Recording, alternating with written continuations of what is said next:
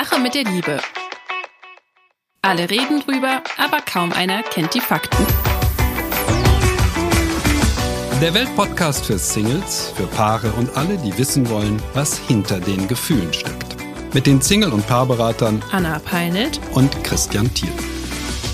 Hallo, da sind wir wieder. Und ich wieder am Mikrofon in der, ein, in der Anmoderation, nachdem ich Christian letztes Mal gebeten habe, doch mal zu übernehmen. Und er sagt, ah ja, genau, bisschen ungewohnt.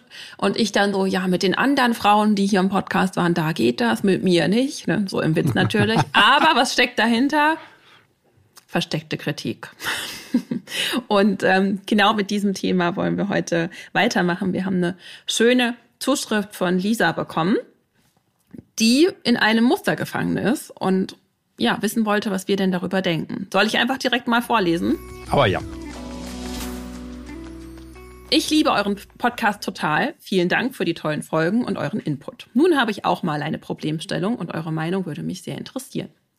Über Dating-Apps lerne ich regelmäßig Männer kennen, da ich Mitte 30 auf der Suche nach einer festen Beziehung bin. Die Herren sind scheinbar immer recht schnell sehr angetan und wollen es festmachen. Ich hingegen brauche einfach länger Zeit, um mir das anzusehen und zu schauen, ob sich meine Gefühle entwickeln. Und natürlich auch, weil sich Red Flags ja nicht immer beim ersten Date direkt zeigen. Nun musste ich zweimal nach circa jeweils sechs bis acht Treffen über mehrere Wochen die Sache beenden, weil es von meiner Seite nicht gepasst hat. Ich bin immer wieder erschrocken, wie viel Unverständnis und Wut und Kritik mir dann von männlicher Seite entgegenschlägt. Ich kann verstehen, dass man enttäuscht ist. Das darf man auch sein. Jedoch wurde verbal weit über das Ziel hinausgeschossen und es wurde auch schon zeitweise problematisch, weil sich einer damit nicht ganz abfinden wollte und kurz anfing zu stalken. Wir sprechen hier wohlgemerkt über Akademiker, die anfangs einen mental stabilen Eindruck machten. Die Männer fühlten sich getäuscht und hinters Licht geführt, weil sie bereits auf etwas Festes gehofft haben, obwohl ich zu keinem Zeitpunkt etwas versprochen habe und immer betone und durch genug Zurückhaltung zeige, dass ich es gern langsam angehen lasse.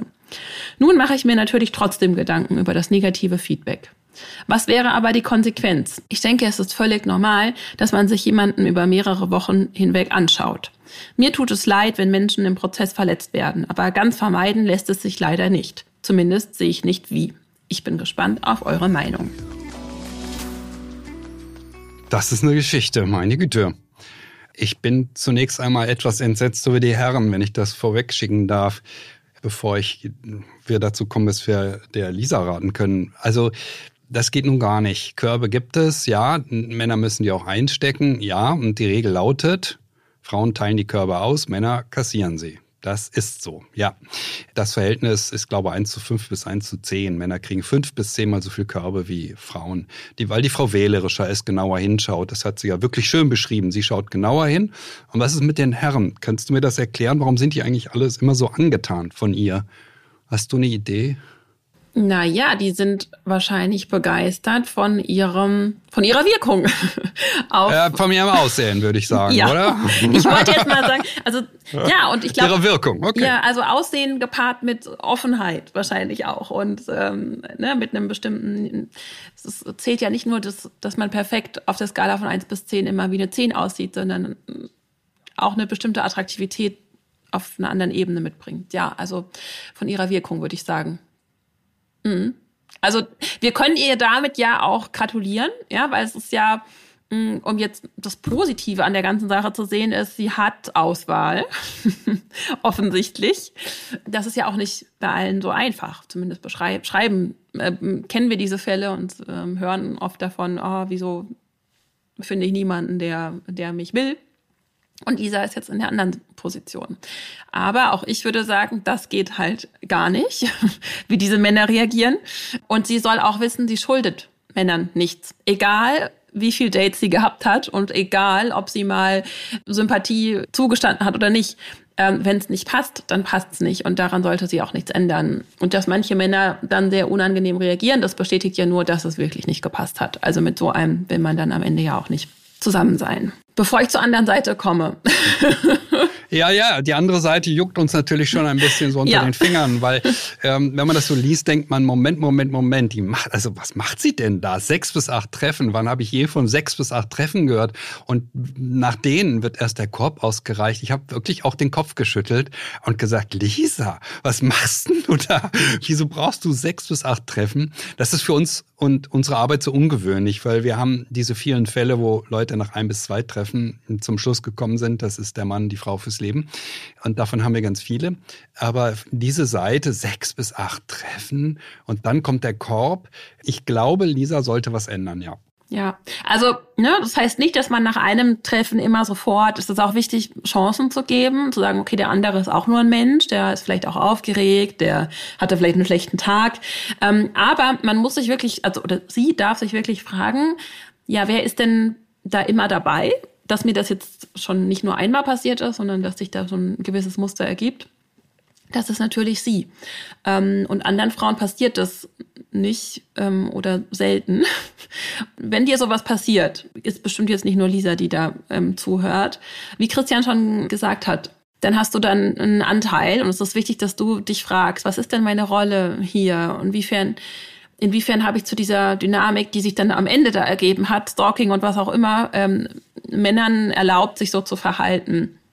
Das ist wirklich wichtig, denn wenn du diese Frage dir beantwortest und darüber nachdenkst, dann übernimmst du Verantwortung. Und dann gehst du raus aus dieser Opferhaltung, oh je, ich kann Männern nicht trauen, Männer sind unberechenbar, mir passiert das, was ist falsch an mir, sondern du übernimmst ja Verantwortung und fragst dich, was habe ich eigentlich dazu beigetragen, dass ich immer wieder diese Erfahrung mache und warum? Und meine Antwort geht in die ähnliche Richtung, hm, wie Christian sie schon angedeutet hat. Also wenn ich meine Klientin diese Frage stelle, dann kommt eigentlich immer sowas wie, oh ja, ich war zu empathisch, ich war zu verständnisvoll, zu tolerant, zu viel bei ihm, zu wenig bei mir. Ich habe das Gefühl ignoriert, das mir schon länger gesagt hat, dass ähm, das nicht, nicht das Richtige für mich ist. Ähm, ich war lange Zeit unsicher in meinem Gefühl, in meinem Körper und habe nicht darauf gehört, weil ich Angst hatte, ihn vor den Kopf zu stoßen, abgelehnt zu werden oder ähnliches. Sechs bis acht Dates, da sollte in der Zwischenzeit schon irgendwie ein klares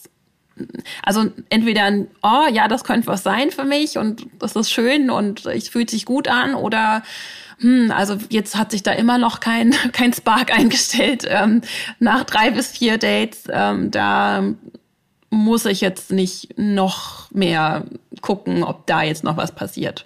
Das wäre jetzt ähm, so mein Hinweis. Also auf euch, auf eure Gefühle, auf euren Körper auch zu hören und diese Zeichen nicht zu ignorieren und euch zu fragen, wie trage ich denn dadurch zu so einer Dynamik bei, indem ich über mich selbst hinweggehe und dann zu viel beim anderen bin. Und mit diesen Erkenntnissen kannst du dann eine Veränderung anstoßen und das Muster durchbrechen, indem du dich zukünftig eben anders verhältst. Was sagst du, Christian? Ja, du hast das so schön zusammengefasst. Was soll ich jetzt noch beitragen? Und tschüss. Ähm, ich, ich, und tschüss. Ich bestärke das jetzt einfach, äh, weil mh, hm, ich sage immer, Männer haben zwei Suchkriterien, mehr nicht. Egal ob Akademiker oder nicht. Und diese Suchkriterien heißen, sieht sie gut aus? Gut aus heißt im Auge des Mannes gut aus, nicht äh, auf dem Laufsteg, ja, sondern im, in den Augen des Mannes. Ähm, und das zweite Suchkriterium heißt, ist sie nett zu mir? ist also reaktiv, nicht aktiv, finde ich sie nett, sondern ist sie nett zu mir? Ich vermute also, dass Lisa ausgesprochen nett ist zu den Männern. Viel zu nett. Also ähm, ja, das hast du im Grunde sehr schön ausgeführt. Ne? Also nicht bei sich, sondern immer sehr empathisch und auf ihn eingehend. Ähm, ich kann davor nur warnen. Ja? Also seid bitte nicht zu nett und seid euch im Klaren darüber, wenn ihr zu nett seid. Ähm, er wird glauben, oh, das ist ja jetzt die richtige. Ja, also ich, auch nicht bitchig. Ja, also das auch ja. nicht. Nicht, dass sie jetzt hier wieder irgendwie ähm, auch keine Arroganz an den Tag legen, aber es gibt einfach einen Unterschied zwischen freundlich und zwischen angepasst pleasing. Ne? Ja, es gibt ja. halt Frauen, die wirklich also sowas von nett sind bei Dates und sowas von zugewandt und ihm so gerne zuhören und so, ja. Und ähm, das löst bei Männern schnell das Gefühl aus, oh, das ist die richtige, ja. Und ich kann kann nur immer wieder sagen, ja, bei diesen Männern, die sich ja so unmöglich verhalten haben, äh, bei denen allen setzt der Verstand aus, ja, das ist richtig. Die sehen diese Frau und sind sind um, also sind umgeworfen. Die sieht so toll aus und dann ist das Date auch noch so toll. Die hört mir pausenlos zu, wenn ich rede und die ist so einfühlsam, die ist so, ja. Ganz so, klar, die will er, mich. Die ja. will mich, ist ja, ja, Wahnsinn beim zweiten Date schon wieder, beim dritten auch nochmal und so weiter, ja. Ähm, das ist das, was da real, also aus Seiten des Mannes passiert, aus Sicht der Frau passiert was anderes, das haben wir ja gelesen anhand der Frau. Das sind jetzt alles Vermutungen, die ich auch habe und du ja auch, du sagst, deine Klientinnen sind oft ne, in so eine Richtung gestrickt. Wir, wir mutmaßen ein bisschen, was hier der Fall ist und ähm, mutmaßen, dass sie halt für mich heißt das immer zu nett. Ja, sie ist zu nett. Sie ähm, fühlt ihr nicht so richtig auf den Zahn. Sie macht nicht deutlich, dass sie vielleicht das eine oder andere stört oder ähm, sie hört ihm vielleicht auch zu viel zu. Hm, es kommt bei der Partnersuche darauf an, dass wir sehr persönliche Dinge offenbaren. Und auch das könnte sein, dass sie das gar nicht tun, sondern an der Oberfläche verbleiben. Und wir müssen offenbaren vor allen Dingen auch die Dinge, ähm, bei denen wir etwas schwierig sind. Und er auch, ne? weil am langen Ende müssen wir mit den Schattenseiten des anderen auch zurechtkommen. Äh, wenn das alles nicht passiert, sondern im Oberflächlichen verbleibt, dann ist ohnehin klar, dass keine wirklich gute Wahl getroffen werden kann. Auch da könnte eventuell bei den Dates von dieser etwas schief laufen, dass es nicht so in die Tiefe geht. Jetzt nur eine Vermutung nochmal. Wir können ja nur mutmaßen. Ich habe noch mehr Vermutungen hier stehen, aber vielleicht hast du ja auch noch welche. Ja, dass sie sich den, auch den Raum nicht nimmt, wie du schon gesagt hast, dass sie ähm, auch in so einer, die vielleicht die Führung zu sehr übernimmt von diesem Date, ja, die, Fra die Fragestellerin ist, die auch irgendwie zeigt, sich da so sehr engagiert und nicht einfach wartet, ja, wie fühle ich mich, was, was wird mir auch einfach geboten und dann, wenn da nichts kommt, auch einfach selbstbewusst Grenzen zu setzen und klar zu sein und ich suche weiter, weil ich wählen darf. Ähm, ja, also das, ich glaube, das sind so schon die Hauptpunkte, die mir jetzt ad hoc einfallen. Aber ich bin gespannt, was da noch auf deiner Liste steht, ja. Ah, da steht ein Punkt und das, der heißt Körbe ausreichen. Mhm. Äh, die Frage ist, wie wir das machen. Wenn wir einem Menschen. Oh ja, das ist ja diese Angst vor Ablehnung, ja. Oder auch abzulehnen. Ja. Ja, diese Männer haben sehr empfindlich auf die Ablehnung reagiert, die sie da äh, am Ende, also diesen Korb, auf den, den sie da am Ende bekommen haben. Und ähm, es könnte sein, dass Lisa da nun auch noch mal zwei, drei Fehler gemacht hat. Mir fallen jedenfalls mehrere ein, die wir machen können. Ähm, also, zunächst mal sage ich, wie, wie ein Korb typischerweise ausgereicht werden soll. Erstens, ähm, wir sollten mit einem Lob beginnen, ja, irgendwas Nettes. Also, ah, vielen Dank für die schönen Dates, die wir hatten. Und dann kommt eine hammerharte Absage. Ja, aber wir Möglichst beide passen klar. nicht zueinander. Ganz mhm. klar und eindeutig, es gibt da gar nichts dran zu deuteln. Und dann kommt noch ein Lob. Ich wünsche dir alles Gute und du findest bestimmt die richtige. Ich bin es nicht, heißt das, ne? So. Also, das nennt man die Sandwich-Strategie. Also oben was Weiches, unten was Weiches und dazwischen ist sowas etwas Härteres, ja. Ähm, nämlich die Absage. Und die muss wirklich eindeutig und klar sein. So, und jetzt kommt noch eine Bedingung dazu. Außer wir beide passen nicht zueinander und ich weiß das ganz genau, mein Gefühl sagt mir das, darf es keine Begründung geben. Ich fürchte, Lisa hat den Männern gesagt, was in ihren Augen an ihnen alles nicht stimmt. Das ist eine Befürchtung, die ich habe, weil die so heftig geworden sind. Nicht, weil Lisa das geschrieben hat, sondern ja. ne, weil sie möglicherweise ja, weil sie ja nett sein wollte. Ja, ja, und dann, ja, wenn du dich so und so verbessern würdest, wärst du vielleicht, aber so nicht. Und ja. So. ja, genau. Und das gibt dem Mann dann wieder die Einladung, aha, die Tür ist nicht ganz zu. Und dann könnte ich mir vorstellen, dass sie dann noch vielleicht die Tendenz mitbringt, sich dann auch wieder wie so reinreden zu lassen oder auf Diskussionen einzulassen.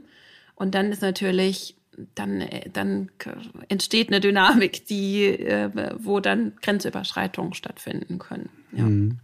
Also, Männer fragen oft, ja, warum denn? Ne? Und ich kann allen Frauen nur raten, sagt niemals warum. Ja. Sagt ja? einfach, nehmt euer Gefühl, ja, und ja. achtet auch mehr auf euer Gefühl und erklärt das dann mit eurem Gefühl. An einem Gefühl kann man genau. nichts, ähm, da kann man nichts wegdiskutieren. Und das ist auch genau. was, was ihr lernen dürft, auf euer Gefühl zu achten. Ja, das ist eure Power. Das ist mein Gefühl, dass wir nicht zusammenpassen und ich weiß, auf mein Gefühl kann ich mich verlassen. Jede Begründung, was euch gestört hat, am Äußeren, an dem, was er jetzt nichts dergleichen kann, irgendetwas bewirken, außer dass er sich verletzt fühlt. Er wird sich verletzt und kritisiert fühlen. Niemals eine konkrete Begründung geben, immer das Gefühl, so wie du es gesagt hast, ja. Das ist der Standardrat, den wir immer geben. Begründet es niemals. Sagt einfach, ihr seid euch sicher und es geht nicht. Ja, super. Ich würde sagen, das sind echt ähm, gute Tipps dabei für Lisa und wir wünschen ihr alles Gute, dass sie in Zukunft ähm, ja andere Erfahrungen macht. Und ähm, bestimmt war da jetzt auch ganz viel für andere Hörerinnen mit dabei und auch vielleicht Hörer, die sich ertappt fühlen ähm, könnten, die ähm, ja, die, die diesen Fehler auch schon gemacht haben, da übergriffig zu werden, wenn eine Frau sagt, sie möchte nicht. Anna, haben wir ein Thema fürs nächste Mal? Noch nicht. Nee, wir sind uns jetzt noch nicht, was heißt, wir sind uns noch nicht einig. Wir warten hier immer so ein bisschen auf, auf Zuschriften, auf, auf ein bisschen was Neues. Da war jetzt in der letzten Zeit, in der letzten Woche nichts dabei, wo wir beide gesagt haben, ja, das, das wäre was. Also müssen wir selbst noch mal ein bisschen noch mal überlegen, was wäre denn jetzt mal wieder an der Zeit. Wir haben noch eine Single-Zuschrift äh, für, für die übernächste Folge, aber wir wollen ja hier Abwechslung bieten.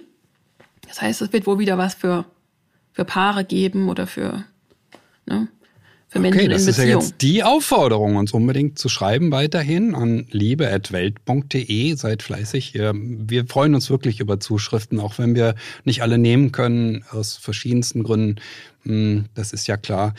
Es gibt Zuschriften, die uns sofort packen, wo wir das Gefühl haben, wow, das ist ja ne, so toll beschrieben. Ja. Hm, Und andere, ähm, die uns vielleicht nicht ganz so viel sagen, aber wir freuen uns trotzdem immer über Resonanz, immer darüber von euch zu hören, äh, ja, wie euch das gefallen hat, was euch bewegt, ähm, welche Themen euch wirklich Und so wertschätzend, das ist so schön. Also wir haben noch nicht die Erfahrung gemacht, mh, was man ja so hört, von zu viel Kritik, sondern wir sind sehr, ähm, ja, wir haben da Verwöhnt, richtig mhm. Glück mit euch. Ja, vielen Dank. Gut, dann hören wir uns in der nächsten Woche. Genau, und wie immer alles Liebe. Bis dahin.